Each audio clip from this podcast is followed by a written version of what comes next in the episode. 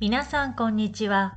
フランスでは1月から新しいワクチンパスポートが導入されましたね。ワクチンに関するボキャブラリーもたくさんありますから、今日はその言葉を勉強しましょう。ワクサンはワクチン。ワクシナションは予防接種と言います。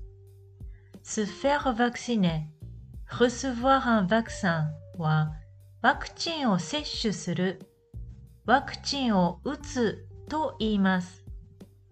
例えば、トラゼムドーズは3回目のワクチン接種、ドーズドハペルはブースター接種です。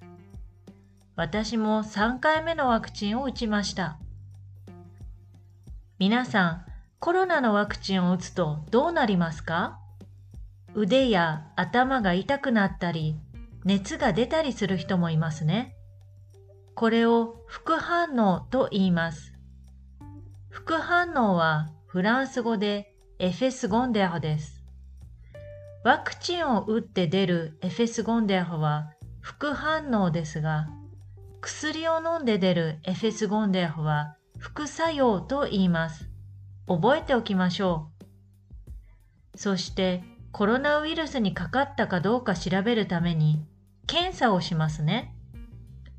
テスト PCR は PCR 検査で、テストアンティジェニックは抗原検査と言います。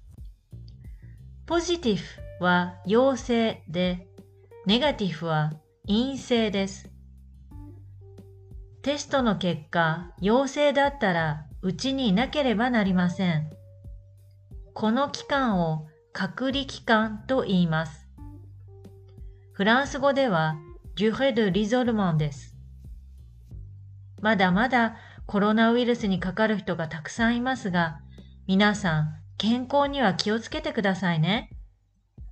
Si vous voulez regarder la transcription de cet épisode, visitez mon site écoutezlejaponais.com それでは皆さん、次のポッドキャストを楽しみにしていてください。